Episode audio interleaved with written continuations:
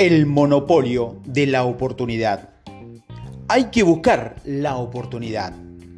No hay nadie que siga siendo pobre porque le han robado la oportunidad, porque el resto de la gente haya monopolizado la riqueza o haya colocado una valla a su alrededor.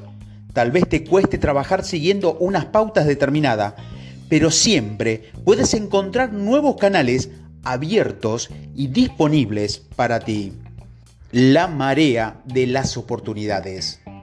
Hay que buscar la oportunidad y hay que buscarla de forma distinta según la época y el lugar en el que vivas.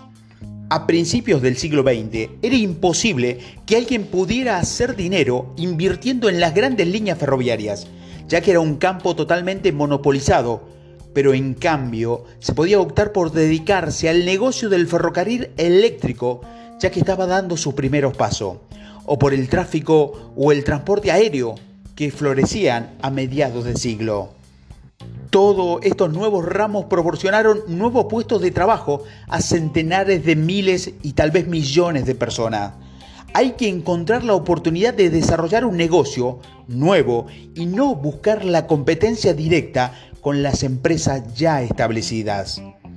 Si eres un obrero de una planta de acero, por ejemplo, tienes poca posibilidad de acabar convirtiéndote en el propietario de la empresa en la que trabajas, pero no deja de ser cierto que si empiezas a actuar de determinada forma, puedes dimitir de tu puesto de trabajo en la planta y comprarte una granja de 10 hectáreas de manera que puedes consolidarte como productor de alimentos.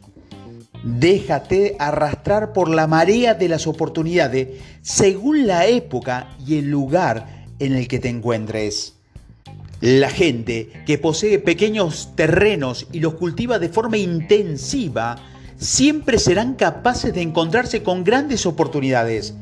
Estos hombres son los que se harán ricos. Tal vez ahora piensas que es imposible llegar a conseguir esos terrenos, pero te mostraré que no es así si trabajas de determinada forma, no hay duda de que te harás con ellos.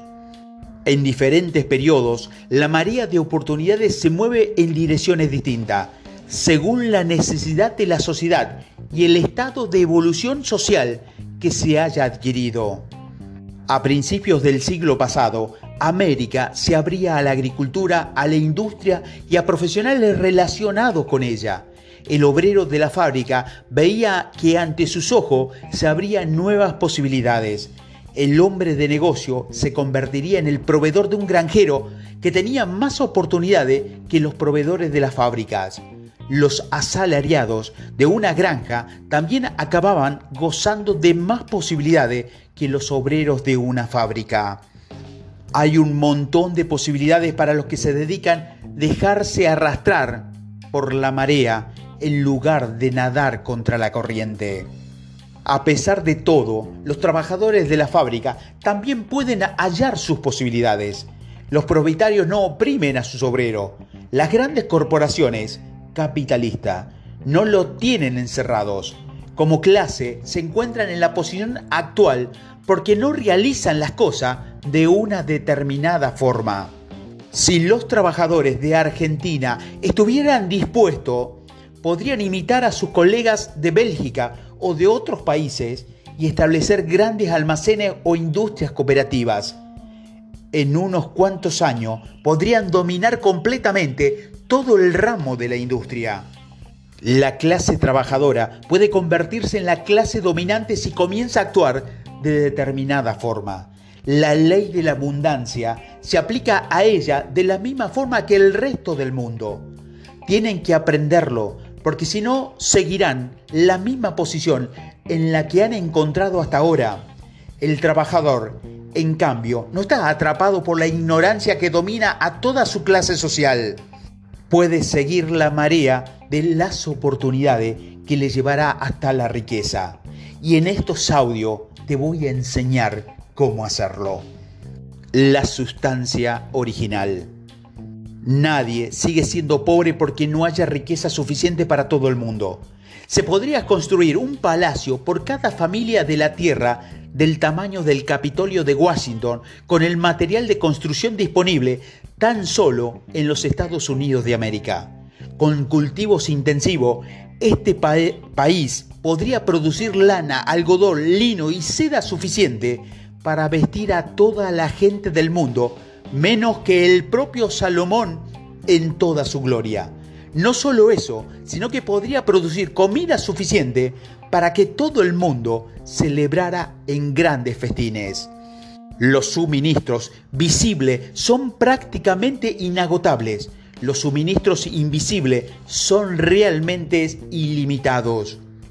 Todo lo que existe en la Tierra está formado por una sustancia original, de la que proceden todas las cosas. Esta sustancia sin forma, la sustancia original, no tiene ningún límite de suministro. El universo está construido de esta sustancia y no la consumimos todo al crearse. Los espacios interiores, lo que hay entre las cosas y las que están detrás de todas las cosas visibles del universo, están recubiertas lleno de esta sustancia original, sin forma, de la materia cruda de todas las cosas. Se puede volver a construir 10.000 veces todo lo que existe ya y ni siquiera así empezaría a escasear. Nadie es pobre porque la naturaleza sea pobre o porque en ella no hay suficiente riqueza para todos. La naturaleza es un almacén inalcanzable de riqueza las reservas no se agotan nunca. La sustancia original cobra vida con la energía creativa y produce sustancialmente nuevas formas. Cuando los suministros de materiales de construcción se agoten, se producirán más.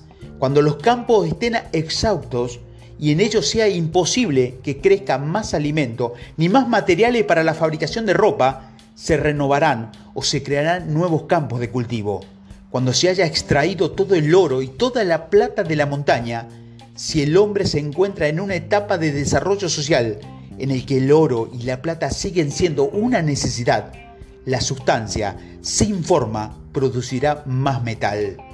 La materia original responde a las necesidades del hombre y no dejará que le falte nada de lo que él necesita.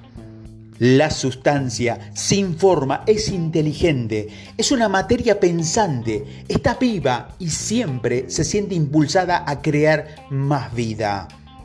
Esto es cierto si se concibe la humanidad como un colectivo, nuestra raza como un todo, es rica en abundancia.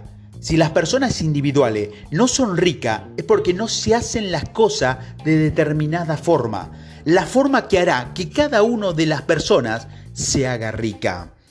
Buscar una forma para vivir más en un impulso natural o inherente a cualquier forma de vida. La naturaleza de la inteligencia es alargarse, la de la conciencia es extender los límites y encontrar una forma de expresión todavía más plena.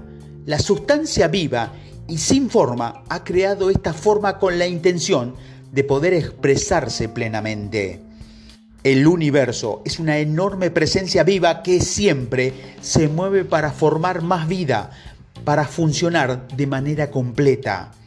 La naturaleza se ha creado para hacer avanzar la vida. El objetivo que la impulsa es el incremento de la propia vida. Por eso encontramos en ella en abundancia en todo lo que puede ayudar a la vida. No puede haber escasez, a menos que Dios se contradiga a sí mismo y quiera anular su propia creación. Así pues, no eres pobre porque falte riqueza. Lo demostraré más adelante, ya que los recursos de esta sustancia original está al alcance de todo el mundo que actúa de determinada forma. En resumen, tienes que buscar la oportunidad, te tienes que sumergir en la marea de las oportunidades y dejarte arrastrar por ella. Los suministros visibles del mundo son prácticamente inagotables. Los suministros invisibles son realmente ilimitados. Todo lo que existe sobre la Tierra se ha formado a partir de una sustancia original de la que provienen todas las cosas. Por lo tanto, no es cierto que no haya riqueza para todo el mundo. La materia original responde a las necesidades del hombre y no permitirá que se quede sin lo que le sea necesario.